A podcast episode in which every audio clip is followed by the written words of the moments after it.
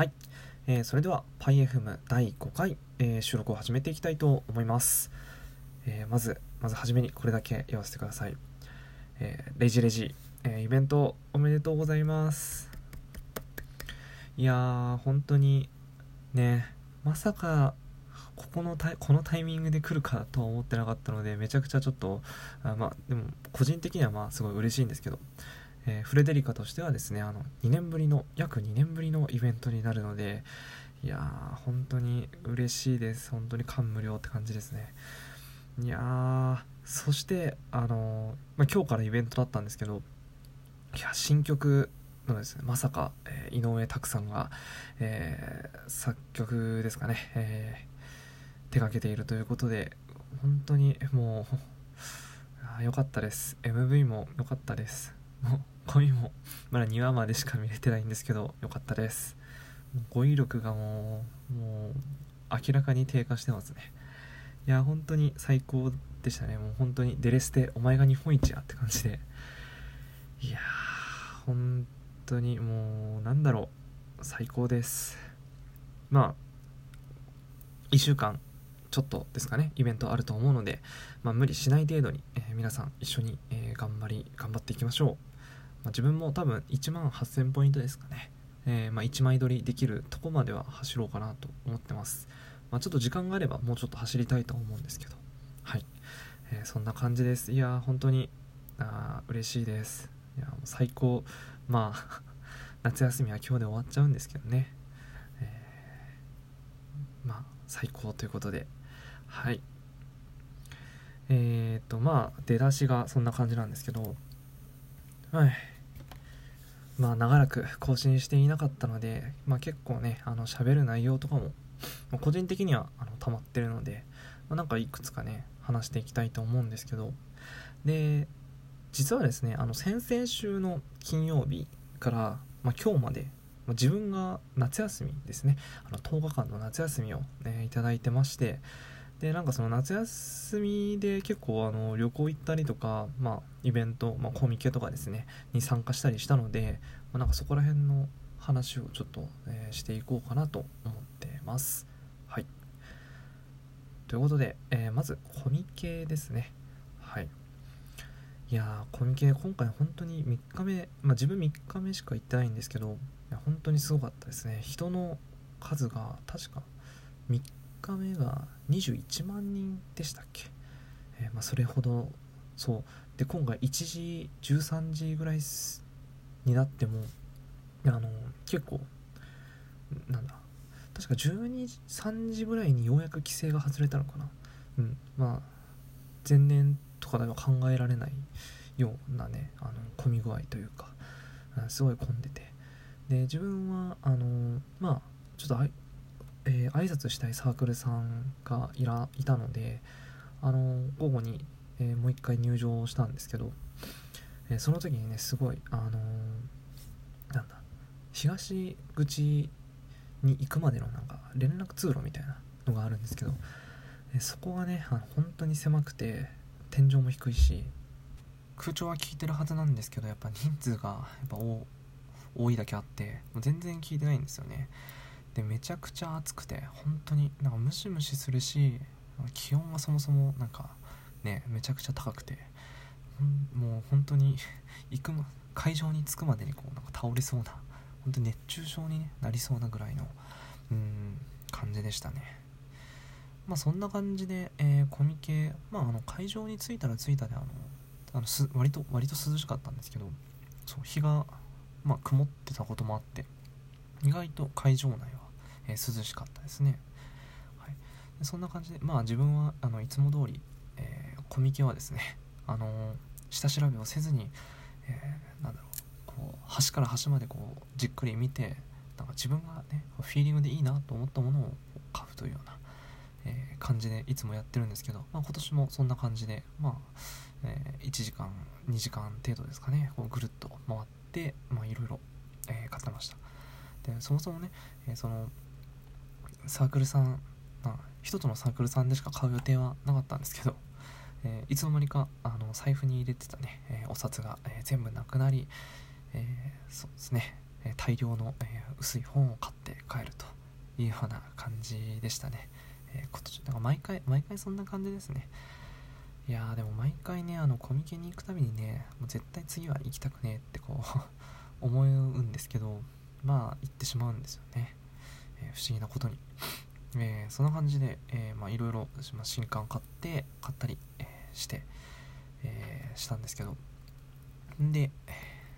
まあ、コミケがそんな感じですかね。なんかあんまりオチもなくって感じなんですけど、え、まあ、そんな感じです、え、コミケまあでも普通に面白いですね。やっぱあの熱量というか、え、やっぱ作り手さんたちがああやって一箇所に集結してこういろいろね、まあ、お金のやり取りをして、まあ、手手でね、え作品を受け取るっていうのは、えやっぱいい機会なのでまあ、コミケじゃないにしてもねなんかその同人即売会とかに行くのはねすごいいい機会だと思います。はい。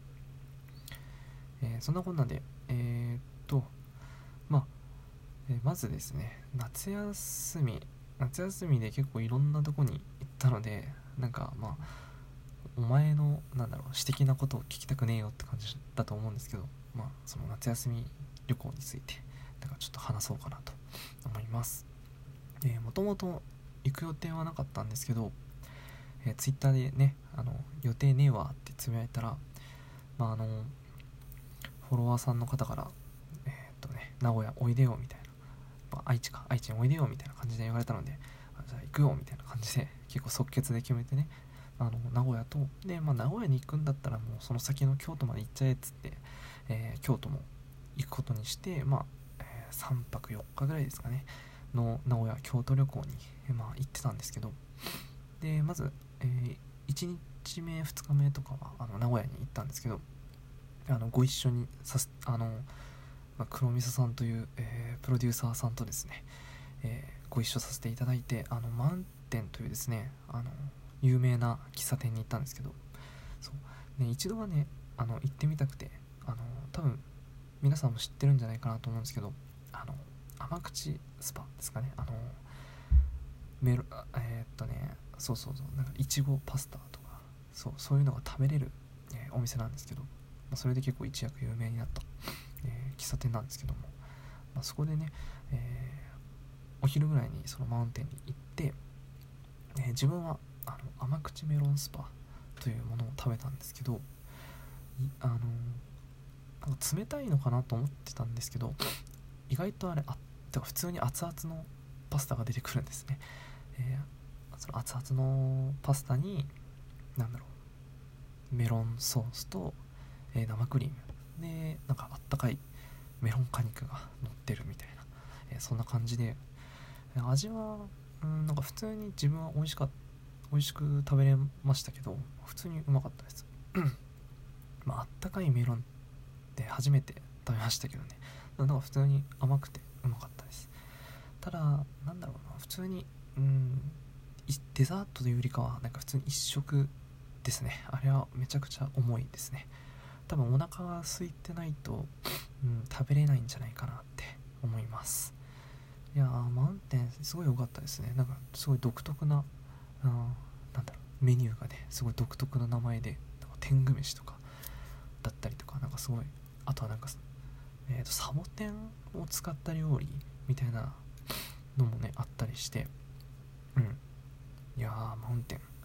えー、次もね名古屋行く機会があったら、まあ、ぜひ行きたいなと、えー、思う思いました、はい。えー、そんな感じででその後にねあの水族館。名古屋のすごいでかいなんだ名古屋港の水族館に行ってきたんですけどまあ普通にそこらそこでね、えー、いろいろお魚見たりあとはあれですねそこにその水族館はのシャチと、まあ、イルカがいてでまあ間近でシャチとイルカを見たんですけどで初めてあのー、ショーを見たんですね、まあ、せっかくだからって言って あの男2人で 夏休みにね、えー、まあイルカのショーとあとシャチのなんか練習なんだろうショーの練習みたいなのを見たんですけどいやー本当にすごいなんか賢いなって思いました。本当にすごい。間近で見るとやっぱ感動しますね。あなんかなんか そんな感じで、えー、結構名古屋の観光をしてね、えー、楽しんでたりしました。はい。でであと、まあ、京都にも行ったんですけどそうそう。で京都あのコミッケで買ったあのそのサークルさんの本であののリップスと、えー、トライアドプリムス、えー、この2つのユニットがまあなんだろう。旅行する京都に行って遊ぶみたいな、えー、話がテーマになった、え本がありましてそれでなんかガイド本みたいな感じでその漫画と、えもう一つガイド本みたいな、えものがあって、まあ、それをあのコミケの時にあの購入させていただいたんですけどそう。ねたまたまねあの京都に行くってなったんで、まあ、それをね元に、まあ、結構散策をいろいろしたんですけどそう意外とねあの行ったことないとこが結構紹介されててうん面白かったですね。で全然あの1冊で、まあ、2日ぐらい余裕で回れるぐらいの、え、ボリュームでしたね。でまあそれは主に四条っていうところと、まあ、嵐山っていうとこですね、まあ、多分2つも有名だと思うんですけど、えー、その2つについて、えー、紹介されてましてで自分はまず1日目あのなんだ、えー、四条の方ですね、えー、まあ八坂神社とかあと平安神宮とかですね。あとはまあ他に何があるかな。まあなんかそこら辺ですね。うん。結構あのデレステの、えー、シュウコちゃんとか、えー、サイハンとかねあのの背景とかになってる、えー、ようなところとかですね、まあ、巡ったり、えー、してました。でえー、とそこで行ってなんだろう。結構良かったのがあの喫茶ソワレっていう、えー、喫茶店がありまして。でそこのなんだゼリーポンチっていうんですかね。あの すごい可愛らしいなんかカラフルなゼリーが入った、えー、なんかソーダ水にそういうゼリーが入った飲み物まあすごい売りな、えー、喫茶店があって。でたまたまねあのお昼前に、まあ、そこ13時からやってるんですけどまあなんかちょうど20分前ぐらいですかねに行ける行けたのでまあなんか並んでたんですけどまあすごい行列ね。うん。もう開店時にはね、えー、めちゃくちゃ長蛇の列が 並ぶぐらいの人気店らしく、えー、まあそんな感じでまあね自分は結構前に並んでたのですぐ入れたんですけど、まあ、そんな感じで、えー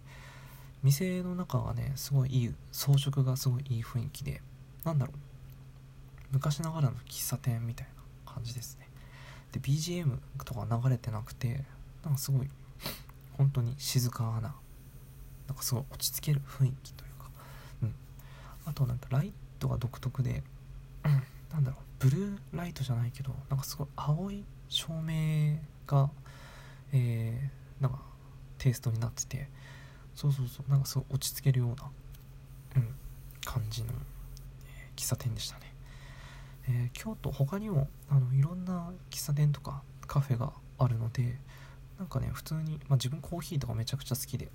うん、一人で行ったりするんですけど、まあ、結構たのなんだろう喫茶店とか巡るだけでも一日つまあね潰せそうな感じかなと思いました。でえーと、自分が行った中でめちゃくちゃ良かったのがあの、まあ、嵐山はもちろんなんですけどあのそれも市場の近くにある交際堂っていうあのお香ですね。お香のお店がありましてもともと知り合いの方からなんだお香いいよみたいな。お香について結構お話を聞くことがあって、まあ、興味自体はあったんですけどなのでまあそれがあの本にもね、あの同人本にも取り上げられていたのでちょっと行ってみたんですけどそう。ねお姉さんが、えー、丁寧にねあの自分のイメージに合うなんか匂いとか、をこう一本一本こう火をつけて実際に嗅がせてくれてでなんだろうその匂い匂いの説明がすごい指摘なんですね。えー、っと例えばなんかその自分が結構甘い匂いが好きなのでそういう甘い匂いってありますかって言って実際にこう火をつけて、えー、買わせてもらったんですけどその時になんかすごい、えー、このお香は艶やかな女性の大人の女性の香り奥深い香りがしますみたいな。でこっちは同じ甘い匂いなんですけどすごいなんだろう可憐な少女の匂いがしますとか。そんなねなんか素敵な説明をしていただいてでもすごいいい経験になりました、まあ、実際に今日とか昨日とか家に帰ってあの実際に火つけて炊いてねあの香りを嗅いでたんですけどなんだろうすごいリラックスできるしなんか全然なんだろう毎日使えるなって思いました。毎日じゃなくてもねなんか定期的に、うん、使うとすごいいいんじゃないかなと。気分転換とか、うん、になるしすごい面白いなと思いました。お香あのー、結構手軽に、えー、手軽な値段で多分何十本10本20本入ってて大体700円とか1000円とかすごいお手軽なね値段で、うん、買えるのでなんかぜひあのー、今度なんか京都とかに行く方がいれば、えー、そういうねお香とかそのならではなグッズというか、えー、そういうのをね、え買うのもいいんじゃないかなと思います。はい。そんな感じですね。いや旅行。旅行はいいですね。でも結構ね自分は突発的にあの行くことが多いんですけどまあなんか結構いろいろ去年とかもねツアーでシンデレラのツアーでいろいろ石川とか静岡とかそれこそな、まあ、名古屋はあれかサイド M かグリツアーですね。で回ることがあったんですけどうんやっぱその土地でしか味わえないなんだろうグルメとだったりあと文化とかだったり、まあ、観光とかもそうですね。そういうのができるのがすごい楽しいですね。うん。いやまあだらだらとえー、自分のね夏休みの話をしてしまいましたけども。10分以上しちゃったね。うん。いやーでも夏休みもまあ今日で終わっちゃうんですけどね。まあ頑張ね。まあリフレッシュもしたので仕事はね頑張ろうと思います。はい。そんでえー、もう一つ。もう一つぐらい話そうかな。うん。えー、もう一つがえー、これね話したかったんですよ。うん。バーチャル YouTuber、まあ、略してね VTuber なんて、えー、今呼ばれてますけど。そうバーチャル YouTuber についても話したくて。そうそうそうなんか意外とねこう話す機会がなくて話せてなかったんですけど。そう話そうと思います。えー、バーチャル YouTuber、まあ、知らない知らない人はあんまりいないかもしれないですけど。まあもともと先駆けでキズナ愛ちゃんというですね、えー、バーチャル YouTuber がいまして。でまあこう爆発的に、えー、人気というか、えー、コンテンツが盛り上がり始めたのが、まあ、去年の12月末なんですけど、まあ、かぐやるなちゃんっていう、えー、VTuber の動画がですねすごい、え衝撃的で、えすごいみんなに、それがその影響で、まあ、なんか爆発的に、まあ、いわゆる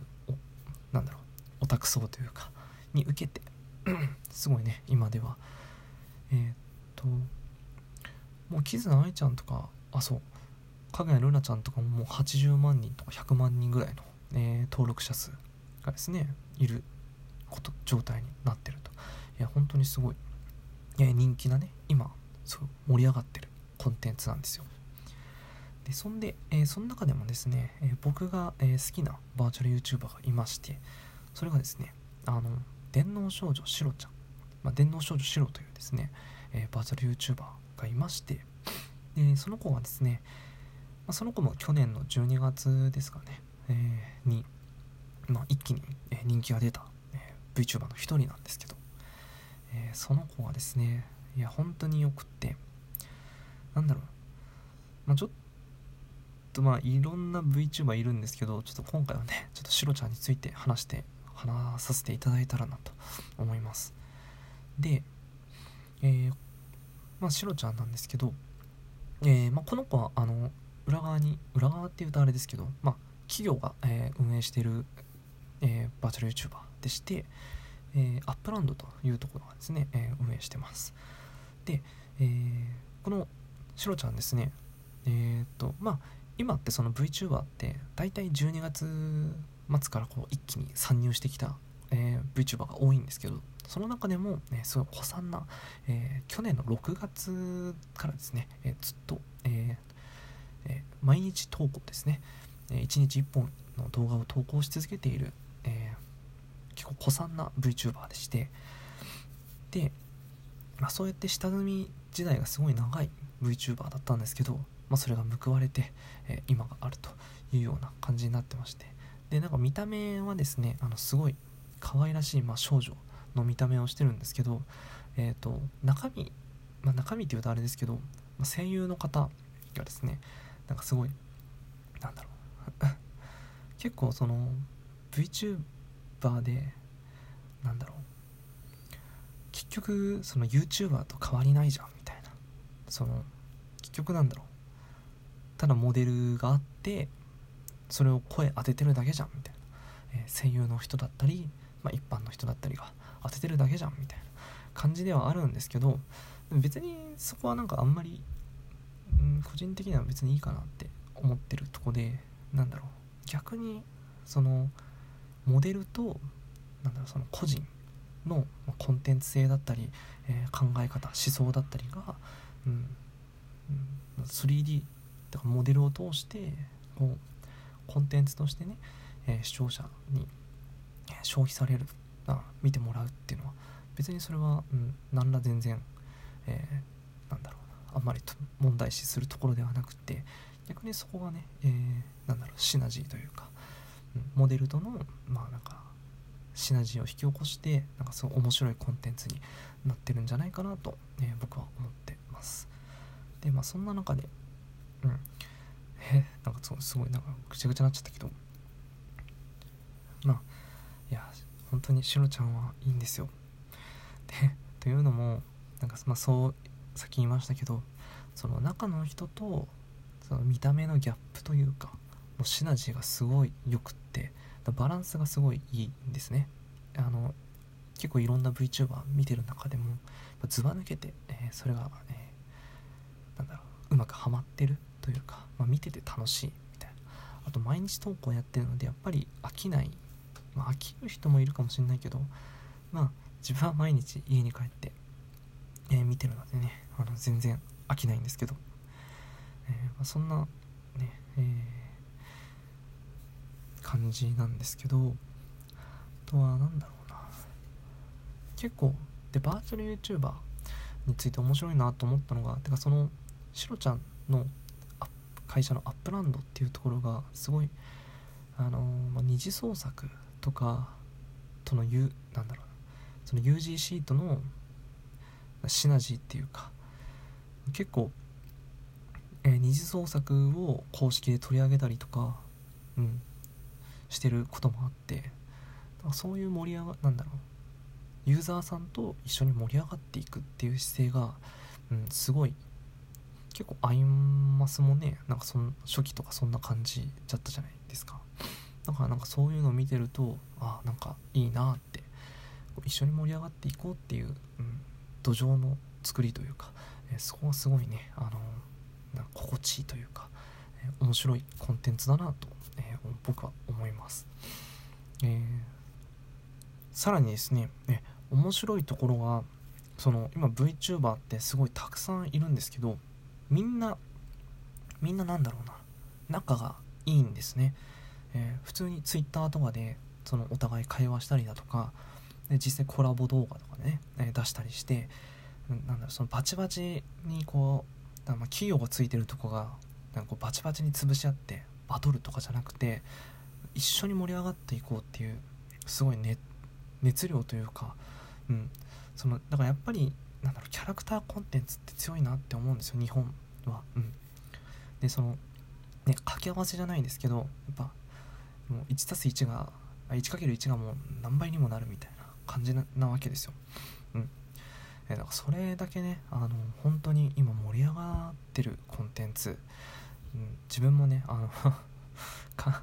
自分もちょっとあの関係性オタクっていう、まあ、ちょっとあの節があって、えー、ね、この子とこの子がなんか仲良くしてるのがねあの例えばそのシロちゃんと、ま、あかりちゃんとか愛ちゃんとか、まあ、ルナちゃんとかいろいろいるんですけど、まあ、その子たちがねこう仲良くしてるのを見るのがあすごいいいな癒されるなみたいな、えー、そんな感じですね、えー、他にもね、あのー、また YouTuber とはまた違うバーチャルライバーっていう2次3次っていうくくりの、え子たちもいるんですけど、まあ、その子たちもねとの、まあ、その子たちの関係性っていうかまたそこもねすごいあの尊みが溢れてね。いやすごいですね。あのかえみととかいろいろちょっとゆりではないんですけど、まあ、ちょっとねこう尊い概念がこういろいろ生まれているわけですよ、まあ、そんな感じでバーチャル YouTuber というものがありましてまあなんかね本当に今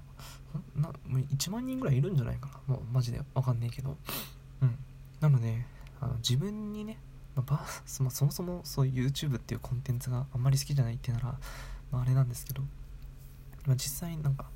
自分のねあの好きなバーチャル YouTuber 見つかると思うのであのぜひあの誰かしら、まあ、調べて、えー、見てもらうといいんじゃないかなと思います。逆にね、あのどういうタイプが好きですみたいな言ってもらったらあの自分がね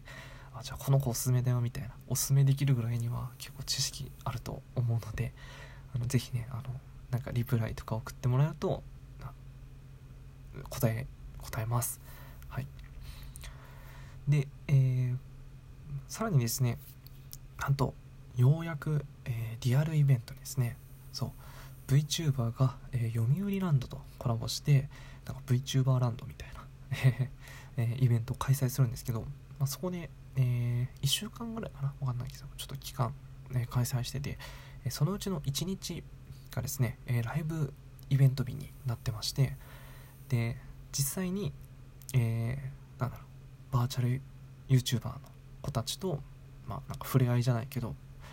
イベントの中で、まあ、コミュニケーションを取れたりとかできるのかな、うん、そんな感じのものがありますと、まあね、リアルイベントに行ってなんかバーチャルなね、えー、モデルを見るっていうのはなんか面白いですけど、まあ、そんな感じのものがあります。だったりとかあと